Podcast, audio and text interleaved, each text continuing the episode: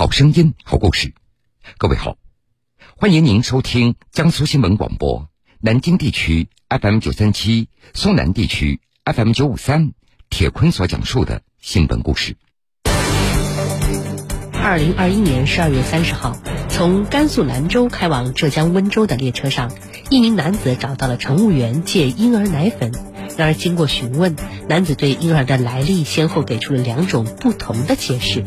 一场紧急解救就此开始。他说：“父母是他们是小孩子的父母，跟我们乘务员说的是他帮小朋友照看小孩，怎么又变成他自己的了？”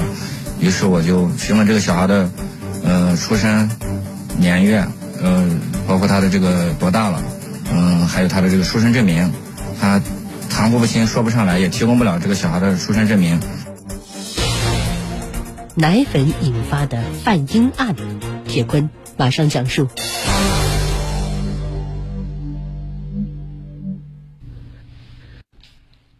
二零二一年十二月三十号上午的七点。从兰州开往温州的快三零六次列车进入浙江境内，在从金华南站开车以后，软卧九号车厢里的一名男性旅客吴某突然找到乘务员高静霞寻求帮助。嗯，当时我在值班过程中，这名男旅客寻找到我说自己是帮朋友照顾的孩子，嗯，带的奶粉不够了，希望我能够帮他寻找一点婴幼儿奶粉。接到求助以后。高静霞立即与同事一起在车上帮着吴某来寻找奶粉，但是找了一大圈也没有找到。随后，高静霞把这件事情也就汇报给了列车长。本着对旅客负责的态度，列车长申庆宇带着乘务员找到了吴某和随行的女子沈某。当时我就问他们：这个携带小孩奶粉怎么不够？是带了多少？然后他罐子拿出来以后，我一看就剩。嗯，一小瓶上面就有一勺，然后我就问他这个奶粉，他每次喝多少？小孩这个剂量，他们也含糊不清，说是有时候多，有时候少。对方这样含糊不清的回答，让列车长申庆宇也就产生了怀疑。随后，他又注意到了吴某的行李，他的这个衣服包拉开以后，小孩的衣物只有一件，嗯。不包括他身上穿的，他包里只有一件他这小孩婴幼儿衣服。我觉得正常的父母携带小孩这么小的小孩出来，应该是衣服呀、被子呀、婴幼儿用品啊，应该携带的很齐全。但是他里面什么都没有。这越来越觉得不对劲儿了。申庆宇立即对孩子的来历进行盘问。吴某和随行女子沈某，他们马上又换了一套说法。他说：“父母是他们是小孩子的父母，跟我们乘务员说的是他帮小那个朋友照看小孩，怎么又变成他自己的了？”于是我就询问这个小孩的，呃，出生年月，呃，包括他的这个多大了，嗯，还有他的这个出生证明，他含糊不清，说不上来，也提供不了这个小孩的出生证明。此时，列车长申庆宇已经确定这名男婴一定是被拐卖的。于是他立即向车上的乘警李永兵来通报，随后对男子吴某展开了审查。哎，你好，有事儿找你了解一下。啊，你们的行李呢？我们的行李都在这。啊？行李都在这。就这两件。啊，对。啊，把行李拎过去。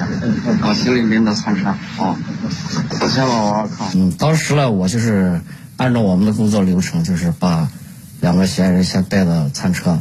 然后分开进行审查，防止他们串串供。乘警李永兵了解到，吴某和随行女子沈某他们是夫妻关系，从河南南阳上车前往浙江温州。在李永兵的不断的盘问之下，难以自圆其说的吴某终于承受不住压力，他拿出了一份收养协议，就是他们自己打印出来的一张，然后甲乙双方签的字，就是这个。我马上就意识到，这可能就牵扯的这个，好像是个买卖儿童，有这个方向。由于案情重大，李永兵当即向兰州铁路公安汇报了案情。经过警方调查，果然这个男婴就是吴某夫妇花了十一万元从别人手中所买过来的。根据两人交代，他们是在二零二一年三月结的婚。但是由于女方沈某比吴某大十一岁，两人无法生育自己的孩子，于是向女方老家的亲戚打听哪里可以抱养小孩。兰州铁路公干处乘警支队民警，他们二零二一年十二月二十九日在河南省邓州市一个花园内，根据其他人的介绍，在李某处花十一万元购买了这个儿童。然后准备携带这个儿童到温州自己的家中抚养。随后，办案民警以涉嫌拐卖儿童罪对吴某和沈某采取的刑事强制措施。快三零六次列车的乘务组购买了奶粉等婴儿物品，轮流照顾这个刚刚满月的孩子，一路将孩子带到兰州。兰州铁路公安处乘警支队民警接上这个孩子之后，我们就立马。就联系了当地的兰州市兰州市城关区的呃民政部门，然后对他呃民政部门也是启动了对这个呃弃婴拐卖婴儿的这个紧急预案，嗯，包括这个嗯在医疗方面的救助，还有这个呃等于是临时寄养吧，嗯提供了一系列的保障。在被控制住以后。嫌疑人吴某和沈某交代了自己收买儿童的犯罪事实，但是，这个婴儿与卖家李某某到底是什么关系呢？孩子的亲生父母又在哪里呢？根据嫌疑人吴某和沈某的供述，兰州铁路公干处乘警支队派出侦查民警前往事发地河南省邓州市，对贩卖男婴的李某虎进行调查，同时。对吴某所提供的这所谓收养协议上，另外一名女性嫌疑人李某霞进行调查，而出乎意料的是，侦查人员发现，这两名嫌疑人竟然是兄妹关系，而且跟这名男婴还有着密切的关系。呃，李某这个男性他是属于孩子的舅姥爷，呃，然后另外一个李某他是属于孩子的姥姥，这就奇怪了。为什么孩子的舅姥爷和姥姥会卖掉自己家的孩子呢？随着调查的深入，真相也就渐渐的浮出了水面。原来，男婴的母亲杨某是一名未成年人，在外打工的时候怀孕了。因为杨某他自己也不知道孩子的父亲是谁，所以就一直没有告诉他的养母李某霞自己怀孕的消息。杨某在快要生产的时候。心里有点害怕，他通过电话告诉自己的养母，养母带着自己的哥哥男嫌疑人李某前往这个养母的居住地，呃，等着杨某把孩子生了之后，他们把孩子抱到河南。就这样，把孩子抱回河南老家以后，嫌疑人李某霞和李某虎就商议着将孩子给卖掉。不久以后，李某虎通过中间人联系到来自温州的吴某和沈某。并且于二零二一年十二月二十九号完成了交易。目前，售卖男婴的嫌疑人李某虎、李某霞和收买男婴的嫌疑人吴某和沈某，都因为涉嫌拐卖儿童罪被警方采取刑事强制措施。案件已经准备移交检察机关进行起诉，男婴已经被送往河南省南阳市民政部门进行抚养。办案民警。他的母亲是未成年人，没有这个抚养能力。嗯，其次，他的重要的一些呃家人亲属，嗯，都是涉案人员。所以说，我们就呃立马联系了这个河南省南阳市的民政部门，对孩子的呃一些呃后续的抚养法律手续，呃，比如说这个户口问题，我们都会持续跟进。新闻故事，精彩继续。欢迎各位继续来收听新闻故事，我是铁坤。下面这个故事同样发生在列车上，不过结果给人的感受是不一样的。